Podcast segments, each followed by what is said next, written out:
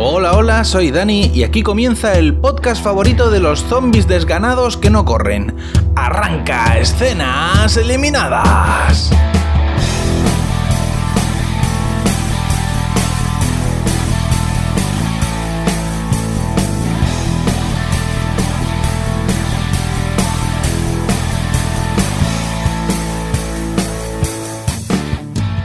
El mes de noviembre viene un poco ayuno de estrenos, así que voy a seguir contándoos lo que pasa en los pilotos de series que se estrenaron en octubre.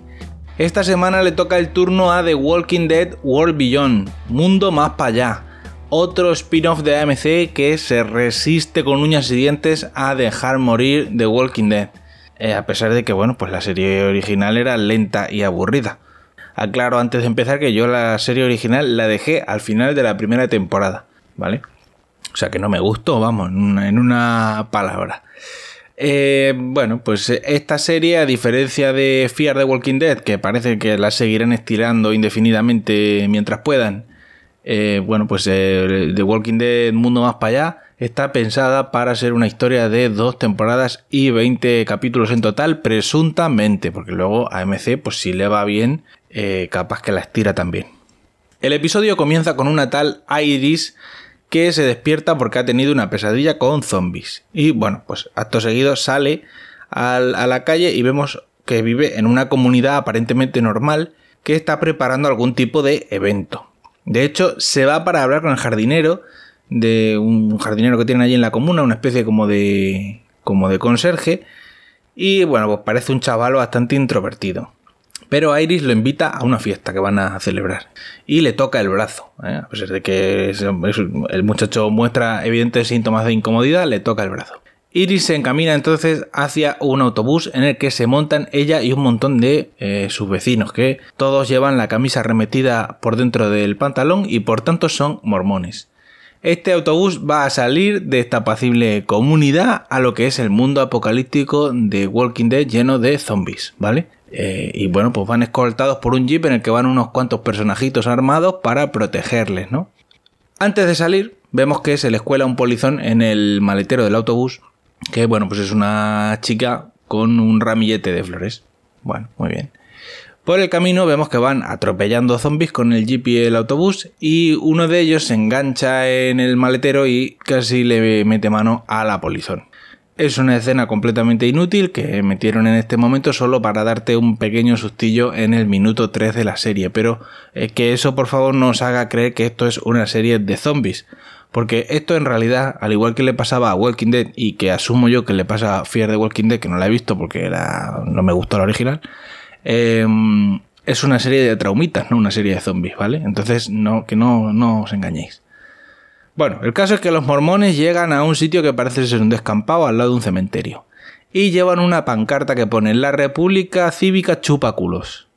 No sé muy bien qué nos quieren decir con este crítico mensaje. Entre tanto, la polizón sale del maletero y entra en el cementerio para llevar un ramillete de flores a la tumba de la que voy a asumir que es su madre. Pero no le da mucho tiempo a charlar porque ve unos helicópteros militares pasando por cerca del cementerio y pues nada, vuelve corriendo al autobús. En el descampado de los mormones aterriza un helicóptero, en el que vienen algunos militares y una señora con moño, que es una representante de la República Cívica esta que chupa culos. Por lo visto, los mormones son una colonia de, que está aliada con la República Cívica y van a celebrar una cosa que le llaman el Día del Monumento, que vaya usted a saber qué es, y les han mandado una representante del gobierno este de la República Cívica para que, bueno, pues para que asista al paripé este, que sea lo que coño van a hacer. Entre tanto, la polizón ha vuelto al descampado y le hace una peineta, un fuck you clarísimo, un middle finger a la señora del moño, que por supuesto la ve y bueno, intuimos que mm, por alguna razón que de momento no se nos explica, no la delata ni la manda a fusilar ni nada. Iris por su parte está tratando de solventar lo de la pancarta que, eh, claro, dice que esto habéis dejado la puerta sin cerrar y la hija puta de mi hermana nos ha saboteado el cartel. Bueno, caso que Iris arregla más o menos la pancarta como puede y cuando la señora del moño la ve dice, nena, pero ¿qué pone aquí? Si esta frase no está bien construida, sujeto, verbo y predicado. Para que es una serie apocalíptica, pero eso no es óbice para escribir bien. Pero bueno, caso que los mormones salvan el match ball de la pancarta y vuelven todos juntos con la señora del moño y los militares a la comunidad. La comunidad está de mormones. La polizón sale del autobús y la ve el jardinero, saliendo del maletero. Entonces la, polizón lo invita otra vez a la misma fiesta a la que ya lo han invitado antes, eh, como para que no se chive, ¿no? Y le toca también el brazo, igual que hizo Iris. Que yo no sé qué manera tiene la gente de esta comuna, los mormones estos, en tocar, tocar a la gente. No toquéis a la gente, que eso es muy desagradable. Total, que nos enteramos en esta conversación de que la polizón es la hermana saboteadora de pancartas de Iris, a pesar de que una es negra y la otra es blanca. Así que digo yo que serán hermanas adoptivas. Eh, también nos damos cuenta de que la polizón tiene un pelo y unas cejas bastante raras que parecen postizas y a mí me generan más desasosiego que los zombies. Pero bueno, el caso es que en esta conversación descubrimos que son hermanas. A continuación, una intolerable música folk acompaña a la entradilla de la serie y justo después nos trasladamos a la casa de Iris y la polizón de la, del pelo raro, que por supuesto tienen una peleilla por el espinoso tema de la pancarta, claro. Pero bueno, nada grave, son, como son hermanas y se quieren mucho, se amigan enseguida. Y en su conversación descubrimos que su padre es centéfico y se ha marchado de la comuna de los mormones a trabajar con la gente de la República Cívica, no sé qué movida, buscando no sé qué movida, como una, no, una especie como de cura, ¿no? no, sé qué, no sé qué quieren hacer, curar a los zombies. No, a mí me parece que el estado de los zombies ya es irreversible. Eh, movida científica, el tío está haciendo movidas científicas con la gente de la República. Pero no tiene noticias de él hace tiempo porque no llama, no escribe, no manda fax ni nada de nada. En la siguiente escena descubrimos con estupor que esta gente, a pesar de vivir en una sociedad apocalíptica, sigue perdiendo el tiempo dando clases y aprendiendo cosas que no les van a dar de comer ni les van a salvar la vida, como por ejemplo Shakespeare o la geografía de Dinamarca, cosas completamente inútiles en un mundo apocalíptico. Iris se entera de que la polimormona le ha confiscado el alcohol de la fiesta a su hermana, la peli rara, y la tienen en el cuartelillo, ¿no? Entonces va a sacarla.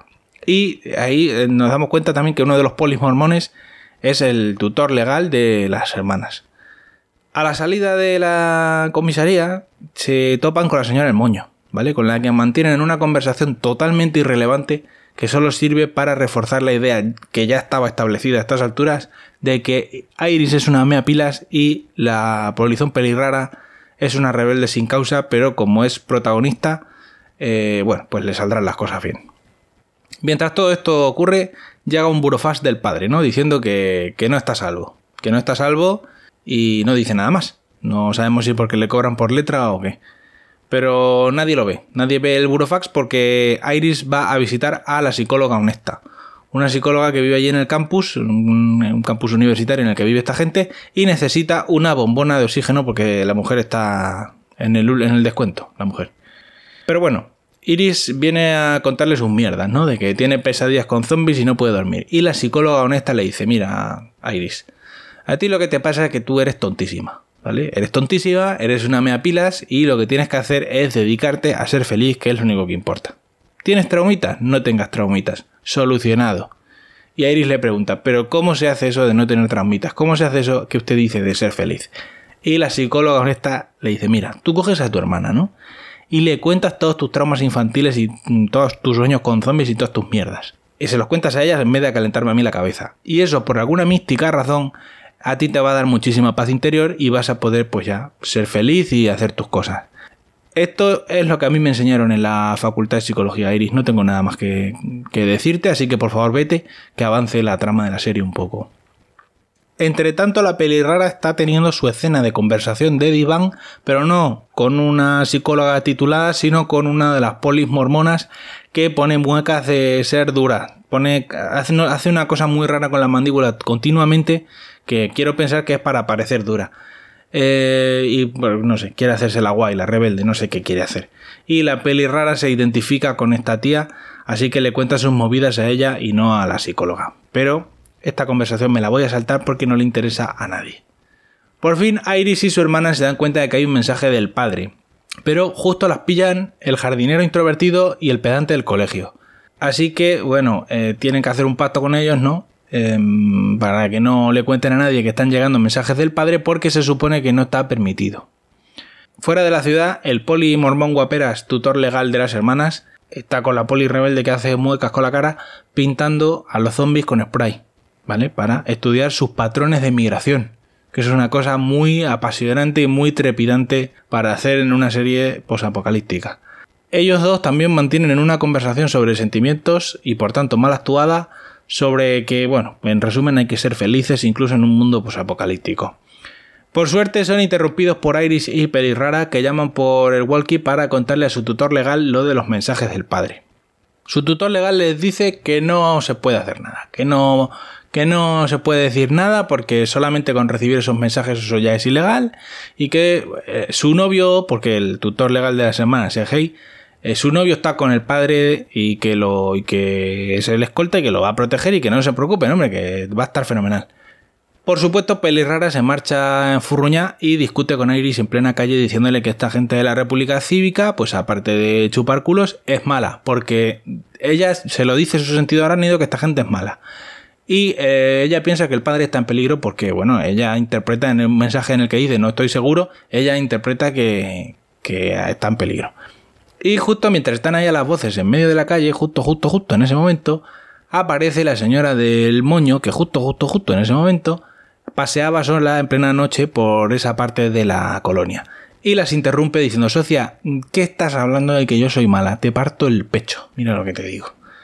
Total, que en parte para ganarse la confianza de las hermanas, en parte para tranquilizarlas y en parte porque no confirma ni desmiente que vaya un poco borracha, la señora del moño les da un mapa de Estados Unidos dibujado en una cuartilla con una X gigante en la zona de Nueva York y les dice, ala, vuestro padre está ahí, más o menos, ¿no? Está la X gorda. Está vuestro padre ahí y está dando clases en una instalación científica de la República Cívica a otra gente muy lista para, bueno, pues para sus movidas.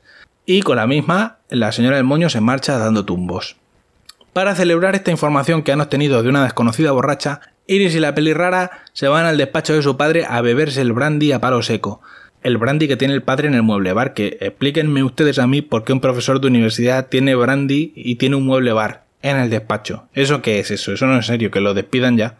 El caso que las hermanas se despiertan a la mañana siguiente con resaca y con un nuevo burofaz el padre, que esta vez sí que trae más frases, ¿no? Dice algo más. Y dice, la cosa se está poniendo regular, se está poniendo peluda, picha. Pero no se lo contéis a nadie, ni siquiera a vuestro tutor legal. Bueno, muy bien. Iris se acicala y se va a otra sesión con la psicóloga honesta, solo para descubrir que esta buena mujer se ha muerto durante la noche y se ha convertido en zombie pero lo que podría haber sido una escena de acción que le diera cierto interés a esto es abortado por completo por una oportuna verja que los guionistas han previsto poner en la puerta de la psicóloga y que impide que el zombie pueda salir del piso y atrapar a Iris y que veamos un mínimo tipo de acción. Total, que Iris se queda ahí mirando con cara de, con la misma cara de bajón traumático con la que miro yo esta serie eh, se queda la muchacha ahí mirando al infinito mientras vienen unos operarios con mascarilla, matan al zombie de la psicóloga honesta de manera totalmente burocrática y fuera de cámara, que es lo peor, y se llevan el cadáver.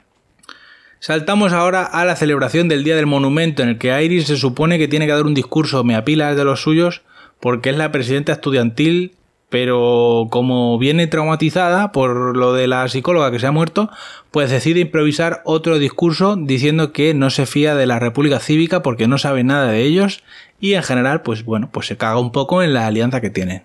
Después de su discurso, Iris está totalmente out of her mind e intenta convencer a la peli rara de que tienen que escaparse de la colonia e ir a vivir desternillantes aventuras porque bueno, pues su tutor legal evidentemente no va a ir a buscar al padre mientras tenga que cuidar de ellas, así que tienen que ser ellas, ¿no? Las que vayan a buscar al padre en Nueva York. Eh, no saben muy bien. Ellas piensan que su padre está en peligro, no saben muy bien de qué, pero ellas piensan que el padre está en peligro y que tienen que ir a rescatarlo. Con sus habilidades de adolescente. Así que en la siguiente escena hablan con sus dos compañeros con los que ya tenían un pacto de silencio eh, hablan con el amigo pedante y el amigo jardinero introvertido y deciden fugarse de la colonia los cuatro juntos y emprender un viaje de 1800 kilómetros a pie hasta Nueva York que por lo que sea a ellos cuatro les parece que eso es un plan perfecto, que no tiene ninguna laguna.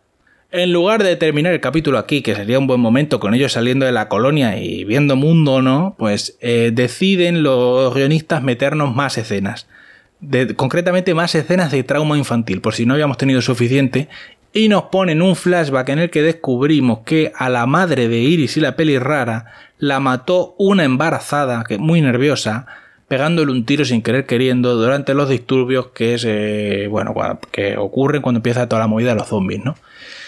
Y la peli rara, que por entonces era una niña, coge la pistola del suelo porque la otra, después de dispararle a la madre, está tan nerviosa que si le cae la pistola al suelo, la coge la niña y le pega un tiro a la embarazada y la mata. Y ahí en esa misma escena, justo a, justo a continuación, descubrimos que esa embarazada era justo justo, justo, justo, justo la madre del amigo pedante que fíjate tú a ver si no habrá gente en el mundo que justo ha sido a matar a la madre de uno de tus compañeros de aventuras para ¿Para qué? Pues para crear mucho conflicto en los próximos capítulos, mucho trauma. El polimormón tutor legal y la polimormona rebelde que hace muecas deciden salir a buscar a la pelirrara y a Iris. Y en las últimas escenas del capítulo, al grupito de amigos les ponen un zombie solitario, ahí perdido en medio de la nada, random totalmente, para que Iris lo mate en modo fácil. Spoiler, no lo consigue y parece que ha habido también una brecha en los muros de la colonia mientras todo esto pasaba y han entrado unos montones de zombies que han inundado el campus universitario donde vivía esta gente. Eh, todo eso no, no lo hemos visto, no ha pasado fuera de cámara, lo cual es lamentable. Y bueno, lo único que vemos es a los soldados de la señora del moño matando a los zombies que quedan con vida. Y esto es el piloto de Walking Dead Mundo Más para allá, que es igual de mala que la Walking Dead original, porque es una serie que va de traumitas y no de zombies, pero con el matiz de que está peor actuada, porque los actores son teenagers, no tienen experiencia y evidentemente se nota. Eso es todo por esta semana. En la web escenaseliminadas.com podéis encontrar todos los eh, programas anteriores y si queréis contactar conmigo podéis hacerlo en mi cuenta de Twitter escenitas. Hasta la semana que viene.